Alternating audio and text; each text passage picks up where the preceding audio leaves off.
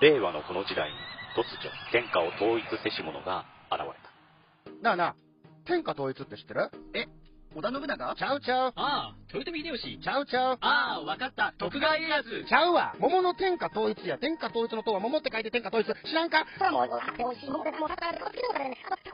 う食べてますけど？食べとんかい甘くて美味しいさくらんぼ、桃、りんごは、シシド果樹園の天下統一。天下統一で検索。Give Hot Podcast. Praise Agro Japan.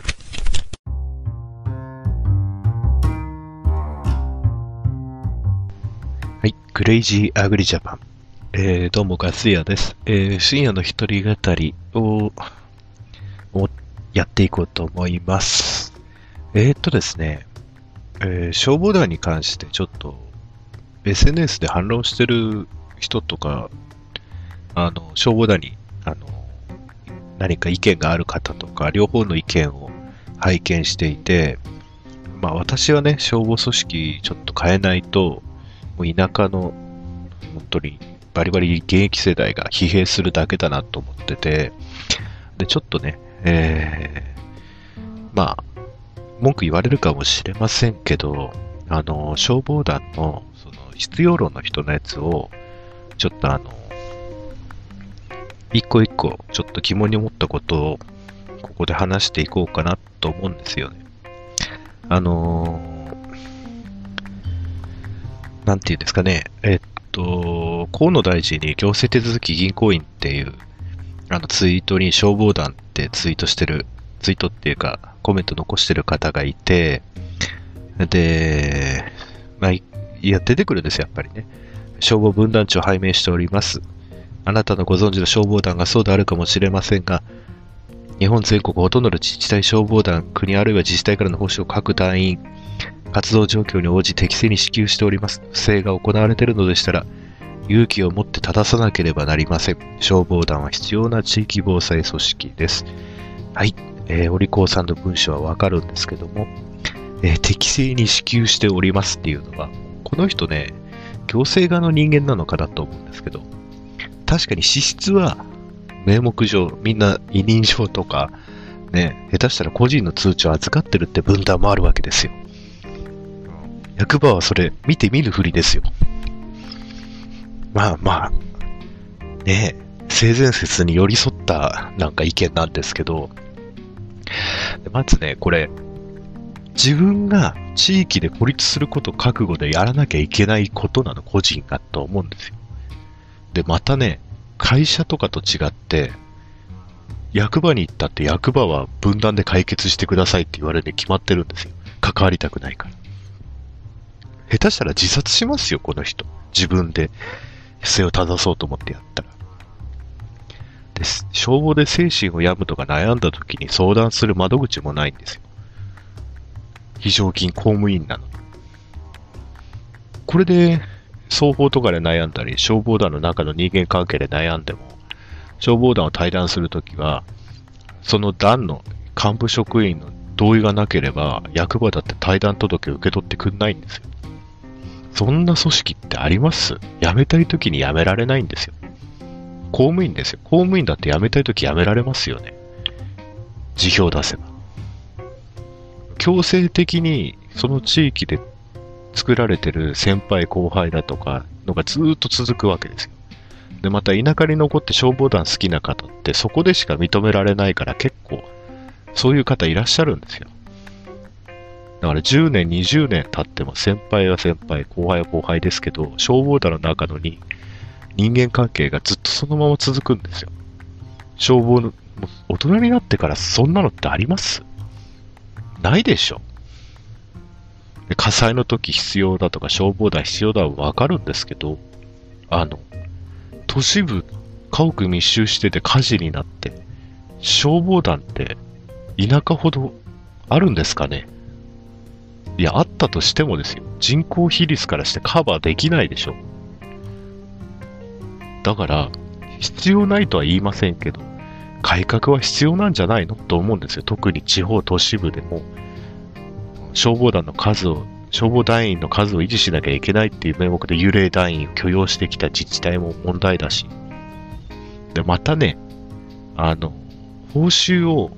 町でまあ設備費のためっつってて国から出してる報酬を中抜きとは言わないけども、一部しか支給してない自治体も確かにあるけども、あの、そもそも、個人口座の振り込みにしたっていうこと時点で、あの人の銀行口座を預かってまで出金してる段があるんですよね。それってもうその時点で銀行取引できないんですよ、本当は銀行のにしてみればね。なので消防団ではそれが黙認されてる。で、また報酬は、委任状、いつの間にかの委任状で取り上げられてしまう。またそれを原資にして消防会館を虎ノ門に建てるだなんて。もう役人がもう考えてることでしょ。虎ノ門にある必要があるのかって話なんですよ。そもそも。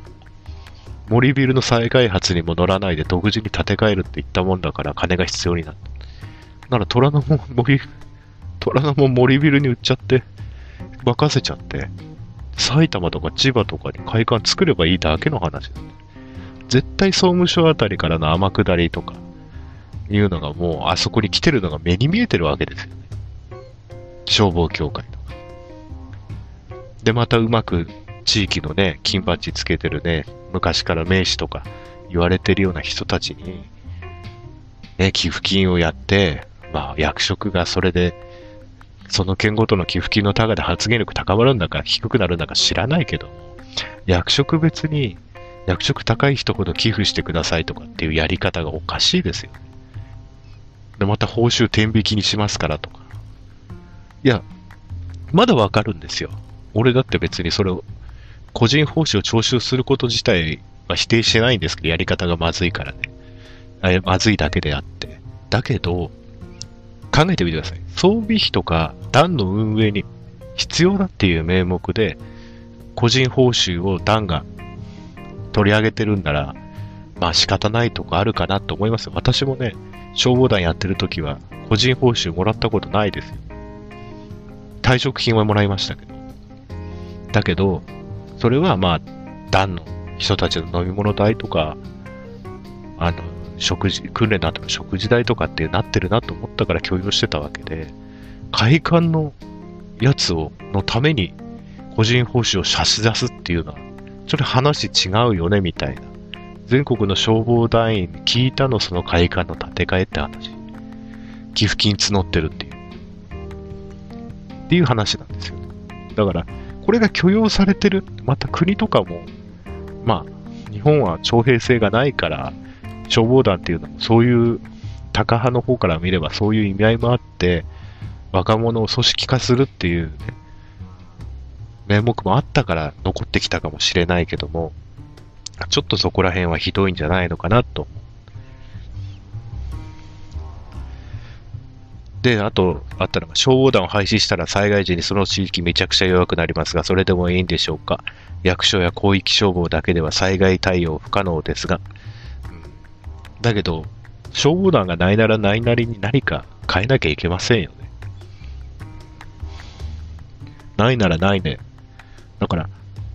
消防団があるべきは本来人口が密集している都市部にこそ、あの消防団以外でも自治会の消防の防災意識、防災やってる自治体もある、あ自治自治区とかでもやってるんですから、そういうとこ拡充するしかないんですよね。で、やりたくない人までやらせるっていうのはおかしいですよね。同じ20代で仕事始めて地方にいて消防団があって強制的に入れさせられて休日も夜間も時間を取られてとかになったら、しかも地元でほとんど話したこともないようなクソみたいな先輩にこき使われるんですよ。あの、何のために東京で大学とか行って田舎帰ってきたんだと思って田舎からいなくなりますよね。だからそういうことを考えられないんですよね。だからそういう幸せな消防団にいる方々はいいですけどね。だって我々は一般人なんですからね。だから私は問いたい。あなた消防車で何回現場行きました今年みたいな。だから田舎こそ過剰設備になってるんですよ。農村の畑の真ん中に1個詰め所あれば安心かもしれませんけど、ね、訓練月に2、3回のための消防車、まあ、火事の時は必要ですけど、平日昼間火事なら誰もいませんよ、集落。ほとんどみんな会社勤めですから。で結局一部の人が集中して出るようになって負担が増えて、ってことになるわけですよ。もう、枠組みとしてちょっと運用面を変えていけば、まだ消防団はまだ、ね、いあの、継続してやっていく意義があると思うんですけど、もう今までバリバリの昭和モードでやっていると、もう SNS の時代でガンガン出てくるわけですよ。だから私はそこでちょっと違うんじゃないの？と思って。だから、別にやりたい人だけっていうわけじゃないけど、そういうケアの部分までやってくれないと、ひどいんじゃないのっていう話ですよ。私が常々ツイッターとかで消防団のことをつつくのはそういうところなんです。私が在籍してた時に感じた疑問はそこなんですよ。おかしいな、おかしいなってことが、どこも監視するところがない。誰も監視してない。行政も監視しようとしない。いや、関わろうともしない。関わってしまうと面倒見なきゃいけないこと分かりきってるから。予算増やさなきゃいけないこと分かりきってるから。だから、地域とかの、その、防災とか人のためにっていうのはみんな心の中にあるんですよ。あるんですけど、それにしてはちょっと、今の仕事のライフス、仕事とライフスタイルの中では、もうちょっと消防団っていうのをライトと、ライトっていうかその、あの、今までね、負担ばっか強いてきていたけども、ボランティア組織じゃなくて、法的にちゃんと位置づけられた公務員、公務員っていう扱いなんですから、ね、コンプライアンス室を役場に設けるとか、パワハラ、モアラハラとか、そこの時、誰に相談すればいいんですか？自己負担で精神病院行けって話なんですか？おかしいでしょ？っていう話なんですよ。だって地域のためにやって偉いねって言葉だけじゃなくて、その地域の活動を支えるために、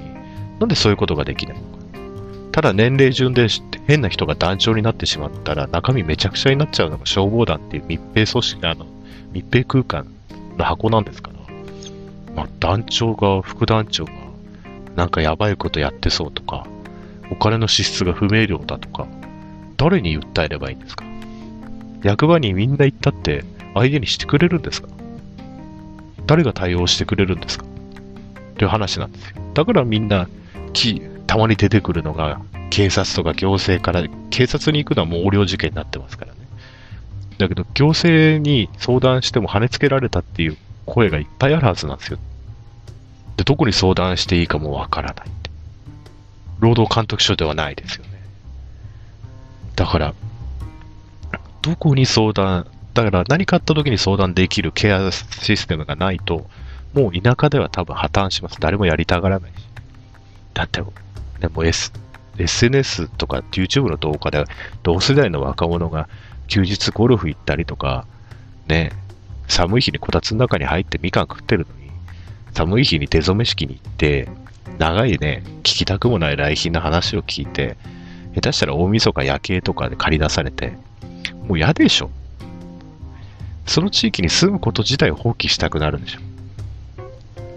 ね。だから、そういうところが全然できてないのに、負担ばっか増やすから、こういうことになって SNS で爆発するわけですよ。だから、ぜひとも、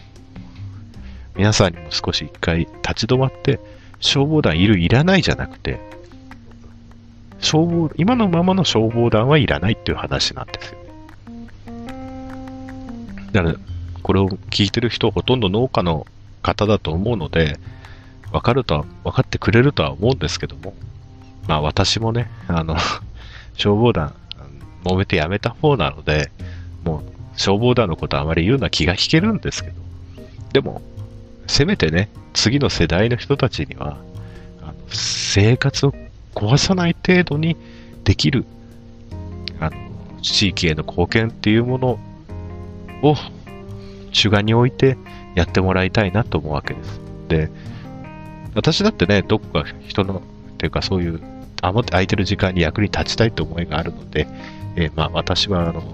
数日後行われる予備自衛官補の試験を受けてくるので、えー受かったらですね、消防団の次はあの予備自衛官補ということで、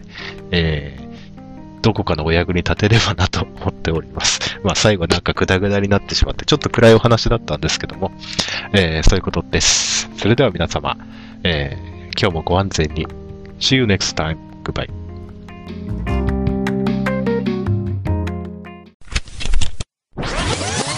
Give Hot Podcast. Praise Agro Japan.